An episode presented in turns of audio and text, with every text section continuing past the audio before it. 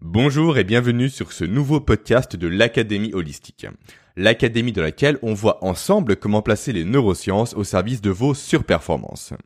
Avant de commencer le sujet du jour, je fais mes deux petits rappels habituels.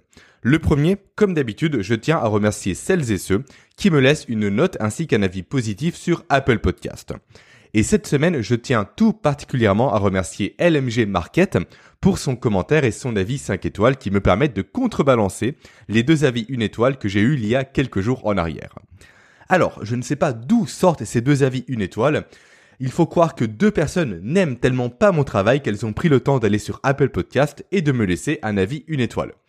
Bref, c'est comme ça, c'est le jeu. En tout cas, si toi aussi tu veux faire comme LMG Market et contrebalancer ces deux avis négatifs, je t'ai mis un lien en description pour accéder directement à l'interface d'évaluation d'Apple Podcast et pour me laisser ton propre avis. Donc ça, c'était pour le premier rappel. Ensuite, deuxième rappel. Ce podcast est accompagné d'une synthèse écrite et visuelle. Synthèse écrite et visuelle où je vais plus loin que le podcast. L'écrit me permettant en fait tout simplement de rentrer plus dans les détails. L'objectif avec cette synthèse est de t'aider à remobiliser ta mémoire plus facilement et surtout te faciliter ton passage à l'action, te faciliter dans la mise en application des stratégies que je vais te présenter dans ce podcast. Là également, comme pour l'évaluation sur Apple Podcast, tu trouveras un lien juste en bas en description pour y accéder. Voilà pour mes deux petits rappels habituels. Il me reste avant de commencer une dernière petite chose à te dire avant d'attaquer le sujet du jour. Lundi prochain, je sors mon deuxième épisode de mon format Answer and News. Donc, si tu veux me poser des questions sur les neurosciences, sur des points évoqués en particulier dans les podcasts ou encore sur le fonctionnement général du cerveau ou autre, n'hésite pas, j'y répondrai lundi prochain en podcast. Comment faire pour poser ta question? C'est super simple. Également, tu as un lien en description du podcast. Décidément, dans cette description, il y a de nombreuses choses à consulter. Voilà, pour l'introduction, c'est fait. Commençons maintenant le podcast du jour. Alors, qu'avons-nous au programme aujourd'hui? Comme tu as pu le voir dans le titre du podcast, je vais te parler du fer. Plus précisément, je vais te parler de l'importance de consommer suffisamment de fer pour que tu aies un cerveau au meilleur de ses capacités. Et qui dit un cerveau au meilleur de ses capacités dit un pas de plus vers la fameuse surperformance professionnelle dont je te parle constamment et dont l'objectif que je me suis fixé est justement de t'aider à l'atteindre. Tu commences à le savoir, je suis assez méthodique dans mon approche, alors j'ai décidé de découper ce podcast en quatre parties. Première partie, je vais faire un point rapide sur le pourcentage des Français carencés en fer. Et là, crois-moi, tu risques d'être surpris. Ensuite, deuxième partie, je vais t'expliquer en quoi le fer joue un rôle clé dans la surperformance mentale. Autrement dit, en quoi le fer joue un rôle clé, un rôle direct dans ta capacité à être plus performant, à mieux mémoriser, à être plus efficace ou encore à être plus alerte dans ton travail. Ensuite vient la troisième partie, où là je vais t'expliquer comment augmenter facilement et naturellement tes apports en fer. Et au passage, je vais en profiter, voilà, comme si de rien n'était, pour mettre fin à un mythe ultra répandu. Le mythe qui nous dit que les épinards sont riches en fer. Ce mythe-là, c'est du grand n'importe quoi. Et ça, c'est la faute à qui? C'est la faute d'un scientifique allemand et surtout du dessin animé Popeye. Bref, J'y reviendrai juste après plus en détail. Et enfin, quatrième partie, je vais t'expliquer comment aller plus loin. Comment aller plus loin, ça veut dire quoi? Ça veut dire comment maximiser la capacité de ton organisme à synthétiser du fer. Et donc comment maximiser ta capacité à être surperformant au travail. Alors, est-ce que tout est bon pour toi? Je vais supposer que oui, donc c'est génial, on va pouvoir attaquer. Première partie, les carences en fer. Je vais citer l'OMS, qui est une source plutôt fiable et plutôt neutre. Alors, OMS, c'est pour Organisation mondiale de la santé. L'OMS nous dit quoi? Elle nous dit que la carence en fer est l'un des problèmes nutritionnels les plus fréquents, y compris dans les pays développés.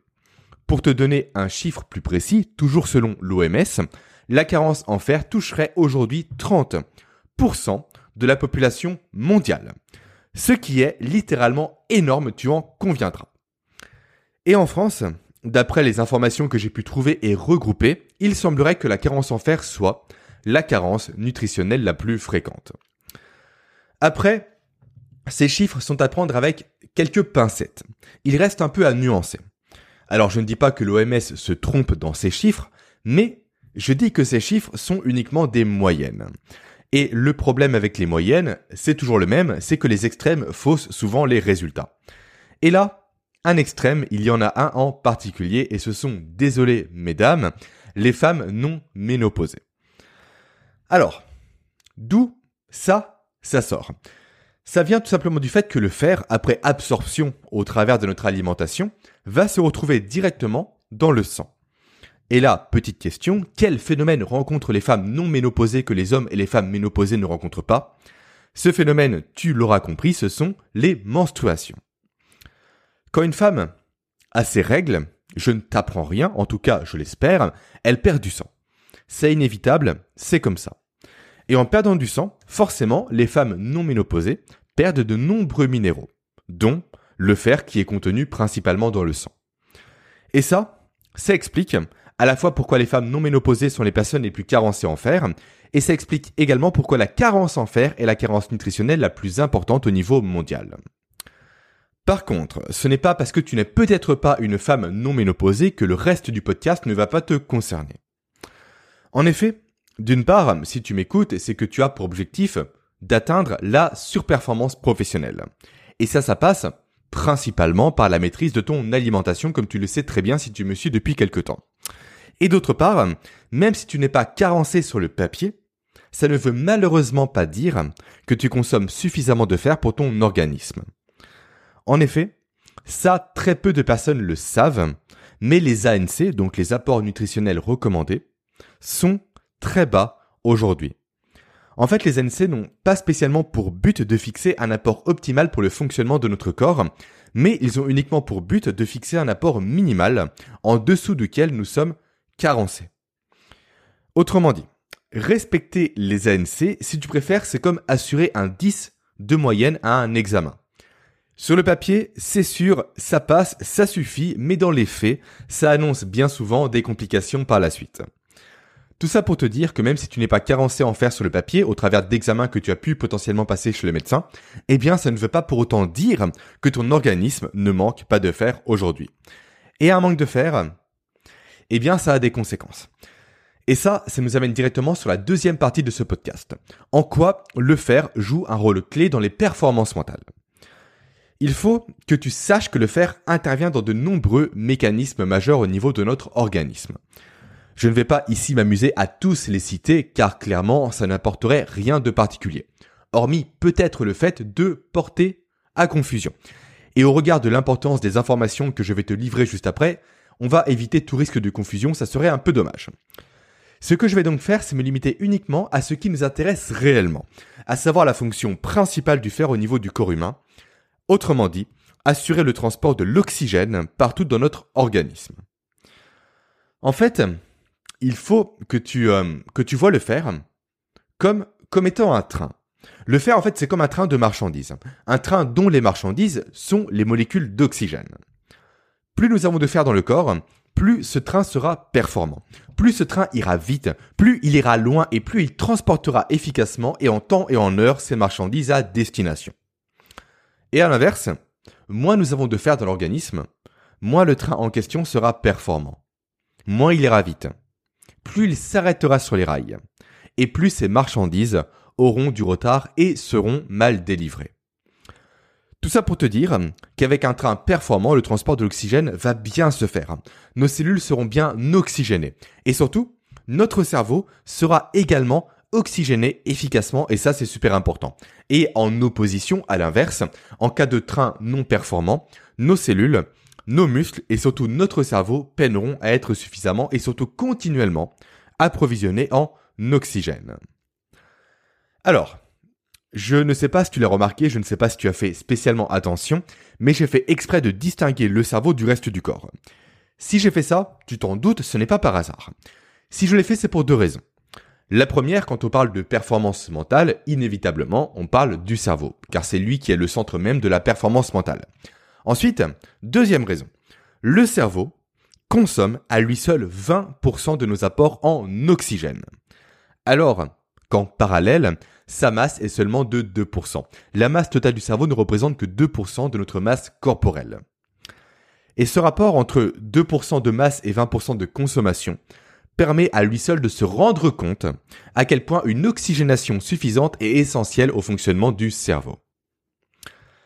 Là, à partir de maintenant, dans ton esprit commence, je pense, à se dessiner le lien entre consommation de fer et performance mentale. Une consommation insuffisante en fer est à l'origine directe d'une baisse de l'oxygénation de ton cerveau. Baisse de l'oxygénation de ton cerveau qui l'empêche de fonctionner à pleine capacité. Et ça, ça pose problème. Alors, précisément, quel problème ça pose? C'est là que ça devient intéressant. Pour t'apporter une réponse, plutôt pour t'expliciter précisément les effets d'une sous-oxygénation de ton cerveau ou d'une mauvaise oxygénation de ce dernier, je te propose d'aller jeter un œil du côté des alpinistes. Je pense que tu le sais, plus on monte en altitude, plus la pression de l'air diminue. Et la conséquence de ce phénomène, c'est que l'air contenu en montagne contient moins de molécules d'oxygène. Ainsi, un alpiniste, lorsqu'il est en montagne, va fournir à son corps moins de molécules d'oxygène à chaque respiration qu'en temps normal. On est donc, dans ce cas-là, parfaitement dans une situation de sous-oxygénation du corps et du cerveau. Alors, avant que tu me fasses la remarque, je sais très bien que cet exemple diffère véritablement d'un manque d'oxygénation dû à un manque de fer. On est parfaitement d'accord là-dessus. Pour reprendre un peu la métaphore du train, c'est comme si d'un côté on avait un train ralenti qui peine à transporter ses marchandises, et de l'autre un train qui fonctionne très bien mais avec peu de marchandises disponibles.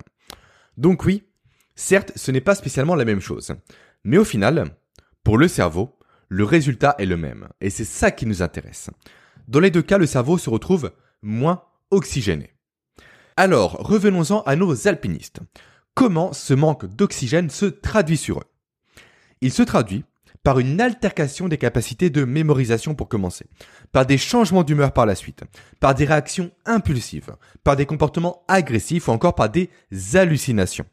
Pour te dire à quel point c'est puissant, j'ai même lu durant mes recherches que certains alpinistes se déshabillaient, que certains alpinistes se mettaient à nu au sommet des montagnes. Et quand je te parle de sommet de montagne, je ne te parle pas des montagnes du Massif central, qui culminent à à peine 1900 mètres, mais de montagnes comme le Mont Blanc ou encore comme l'Everest, qui culminent respectivement à 4800 mètres et à 8800 mètres. Tu vois, de par cet exemple, à quel point le manque d'oxygène impacte le cerveau négativement, et à quel point ça peut influencer tes comportements, ta logique et ta capacité de raisonnement. Donc, autrement dit, à quel point ça peut impacter ta performance mentale. Alors, bien évidemment, encore une fois, nous sommes d'accord, toi et moi, une légère carence en fer ne va pas causer de telles complications. Sinon, si ce serait le cas, un gros tiers de la population mondiale souffrirait terriblement de démence et d'hallucinations. Mais il est néanmoins intéressant de noter les conséquences potentielles d'une non-oxygénation extrême sur le cerveau humain. Car ce n'est pas parce que tu ne vas pas subir des séquelles aussi importantes que tu ne vas pas subir du tout de conséquences. Et j'ai même envie de te dire toute mesure prise bien évidemment, que c'est même pire, plus dangereux, lorsque les conséquences ne sont pas réellement visibles. Pourquoi? Car ce manque de conséquences apparents, ce manque de séquelles apparents, fait que nous ne réagissons pas aux impacts que présente un manque d'oxygénation du cerveau. Contrairement aux alpinistes, chez qui, comme je viens de te le dire, les conséquences sont très marquées, et où naturellement ils prennent des mesures pour s'en prémunir. Et là je pense notamment à l'utilisation de bouteilles d'oxygène par exemple.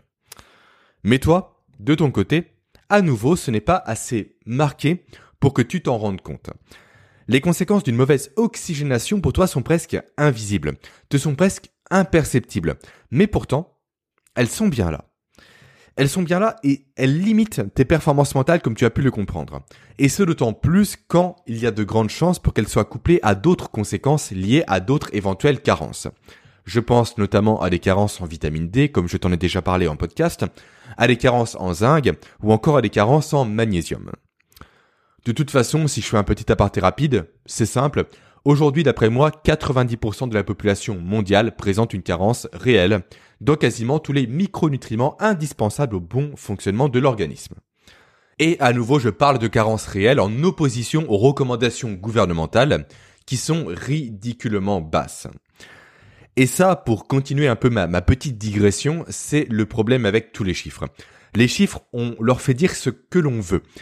On ne veut par exemple pas que la majeure partie de la population soit carencée, ce qui prouverait à quel point l'alimentation moderne est délétère pour le corps. Alors pas de problème, on abaisse simplement au minimum les besoins nutritionnels du corps humain.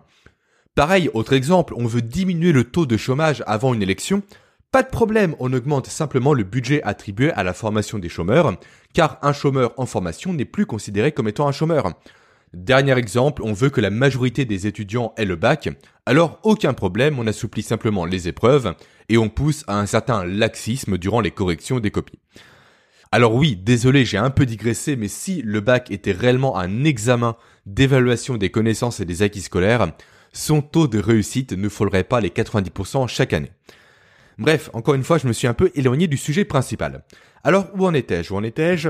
J'en étais sur le fait qu'il y ait de grandes chances pour que ton organisme manque de fer, et que ce manque de fer impacte négativement les capacités de ton cerveau. Et que ça, c'est d'autant plus vrai lorsque cette carence en fer est certainement couplée à d'autres carences nutritionnelles. Et donc, tout ça pour te dire que tous ces facteurs font que tu t'éloignes malheureusement de l'état de surperformance professionnelle que tu recherches aujourd'hui. C'est pourquoi je t'invite réellement, dès maintenant, pour en revenir au sujet de ce podcast, à ajouter plus d'aliments riches en fer dans ton alimentation, même si tu ne perçois pas, toi, la moindre conséquence d'éventuels sous-apports. C'est vraiment en faisant de, de tout petits ajustements comme celui-ci que tu vas prendre soin de ton cerveau, que tu vas prendre soin de son fonctionnement. Et c'est de cette façon-là qu'il te le rendra. Qu'il te le rendra en matière de performance professionnelle et également en matière de santé sur le long terme.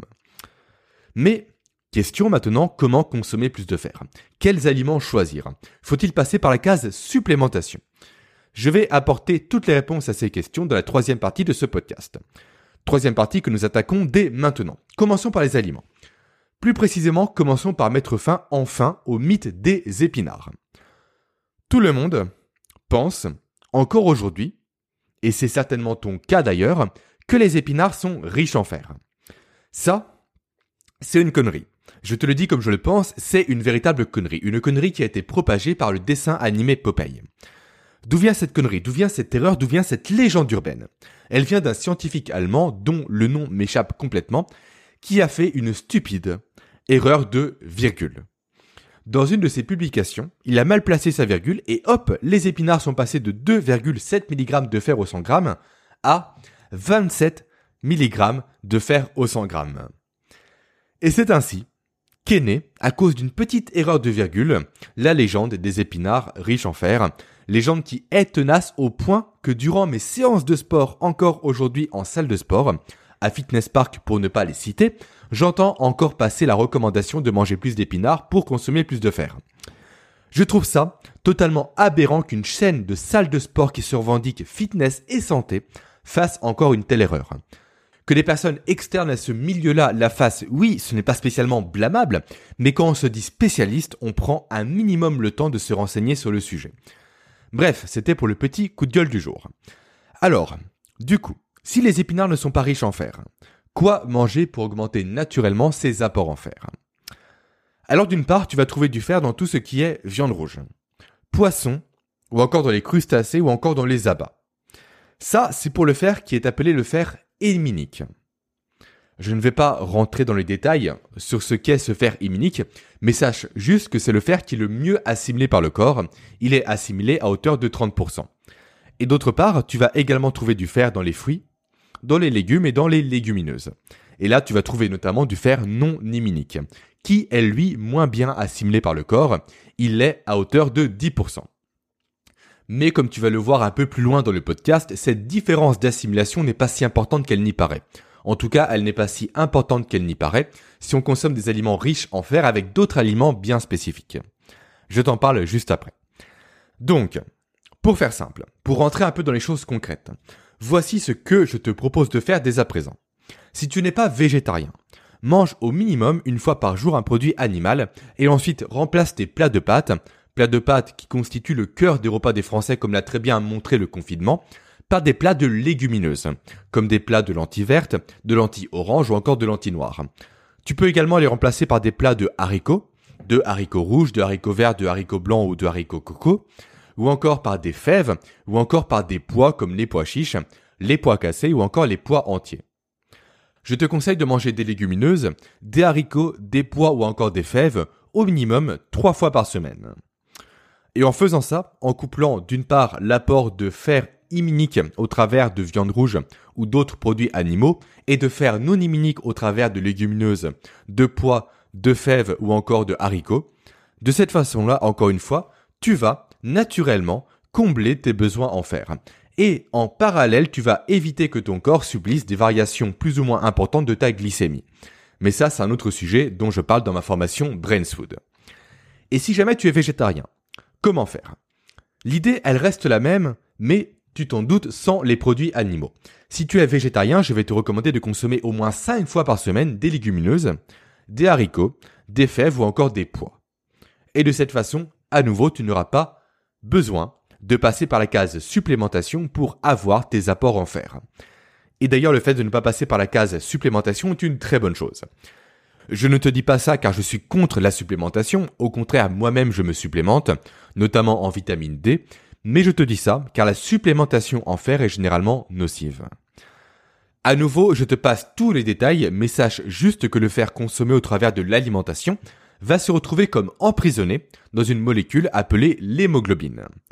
Et ça, ça vient en opposition à la supplémentation en fer, où là le fer en question va se retrouver en libre circulation dans le sang, ce qui va être nocif et toxique pour nos cellules, car ça va les oxyder. C'est donc pour cette raison-là que je ne peux pas te recommander de jouer sur la carte de la supplémentation pour combler tes apports en fer. Après, comme j'aime à le rappeler, je ne suis pas médecin, et certaines pathologies, je le sais, créent des manques en fer très sévères, et là, souvent, la supplémentation et la complémentation sont de mise. Mais ça, ça dépasse très clairement le cadre de mes compétences, donc consulte un spécialiste si tu crains d'être dans cette situation. Maintenant, il est temps de passer à la toute dernière partie de ce podcast et de voir comment aller plus loin. Comment améliorer la capacité de ton organisme à assimiler le fer. Car c'est bien beau de changer ton alimentation, d'y inclure des aliments riches en fer, ça c'est déjà super, mais si ton corps n'est pas dans les meilleures dispositions pour synthétiser le fer apporté, alors tous les efforts que tu vas déployer ne seront pas récompensés à leur juste valeur. Alors, comment améliorer la synthèse et la métabolisation du fer? Déjà, quel fer va être concerné par l'astuce que je vais te livrer? Il va s'agir du fer non liminique. Le fer qui, pour rappel, est le fer le moins bien assimilé par l'organisme. C'est le fer qui sera principalement, et on va dire quasiment uniquement, consommé par les végétariens. Il est alors possible de contourner ce problème de faible assimilation en consommant des aliments en fer non immuniques, comme, je le rappelle, des légumineuses, des haricots, des pois ou encore des fèves, avec des aliments riches en vitamine C. Vitamine C que l'on retrouve principalement dans les poivrons, dans le persil, dans les brocolis, ou encore dans le chou-fleur ou dans le cassis, le kiwi, la papaye, l'orange et le pamplemousse. Par contre, chose importante, pour que cette combinaison soit efficace, pour qu'elle fonctionne, on va dire, de façon optimale, la combinaison entre aliments riches en fer non immunique et aliments riches en vitamine C doit se faire au cours d'un même repas. C'est pourquoi un plat constitué d'une tranche de foie de veau avec des lentilles et des brocolis est parfait pour avoir un apport optimal en fer. Tout comme l'est une assiette de poivrons avec des pois chiches, ou encore tout comme l'est un repas constitué de cabillaud, de lentilles et d'un kiwi en dessert. De ton côté, encore une fois, je te recommande de faire ce genre de combinaison au minimum trois fois par semaine. Et de cette façon-là, tes apports en fer seront idéaux. Et si tu es végétarien, je le répète, fais-le au minimum cinq fois par semaine. Et de cette façon, ton cerveau et tes performances mentales t'en remercieront, crois-moi. Elles t'en remercieront autant à court terme qu'à moyen terme et qu'à long terme. Voilà tout ce que j'avais à te dire dans ce podcast. Sauf erreur de ma part, ce n'est pas le genre de conseil ou de recommandation que tu entends partout quand tu cherches à juste être plus performant au travail. Et c'est justement pour cette raison-là que personnellement, je n'emploie pas le terme de performance, mais le terme de surperformance. Le terme de surperformance étant, à mon sens, plus global, plus complet, plus poussé. Bref, tout ça, c'est ce que je cherche à te transmettre au travers de mes podcasts et de mes formations. Maintenant, avant de te laisser, je te propose un petit résumé de tout ce que nous avons vu aujourd'hui. Pour commencer, je t'ai parlé du fait que la carence en fer est l'une des principales carences, si ce n'est d'ailleurs pas la carence, la plus importante en France et même au niveau mondial. Ensuite, nous avons vu que les apports journaliers recommandés en matière de fer et de micronutriments au sens large du terme sont très bas et ne suffisent pas aujourd'hui à permettre au corps et à ton cerveau de fonctionner de façon optimale. Nous avons vu juste après les conséquences d'un manque de fer sur les performances mentales, conséquences d'autant plus importantes lorsque ce manque se cumule avec d'autres manques, comme un manque en vitamine D, un manque en zinc ou encore un manque en magnésium. Après ça, je t'ai parlé des aliments à favoriser pour augmenter tes apports en fer. Et pour conclure, à l'instant, je t'ai expliqué comment augmenter l'assimilation du fer non immunique par la consommation d'aliments riches en vitamine C au cours d'un même repas. Sache maintenant, je le répète à nouveau, que tu as accès à une synthèse de ce podcast au travers d'un lien présent en description. Si tu souhaites y accéder, tu vas cliquer simplement sur le lien, tu me donnes ton prénom et ton email, et je t'envoie un lien privé de mon côté directement par email vers ce que j'ai appelé la bibliothèque des ressources. La bibliothèque des ressources, c'est simplement une bibliothèque que j'ai créée et où tu as accès à l'ensemble des synthèses de podcasts déjà existantes. Maintenant, avant de te quitter, et avant de te dire surtout à la semaine prochaine avec impatience, dernier message pour te dire à nouveau que si tu veux soutenir mon travail, la meilleure des façons de le faire reste le fait de me laisser une note, ainsi qu'un avis positif sur Apple Podcast. Tu as un lien en description du podcast pour ça. Ça ne va te prendre que quelques minutes, à peine, quelques secondes d'ailleurs, et moi, de mon côté, ça va réellement m'aider à faire découvrir mon travail. Allez, maintenant, je te dis réellement à la semaine prochaine pour un nouvel épisode de mon format Answer and News. Format dans lequel, juste pour piqûre de rappel, je réponds aux questions que tu as à me poser et dans lequel je donne des informations sur le travail que je fais, on va dire, dans l'ombre. Passe une excellente journée ou une excellente fin de soirée. Ciao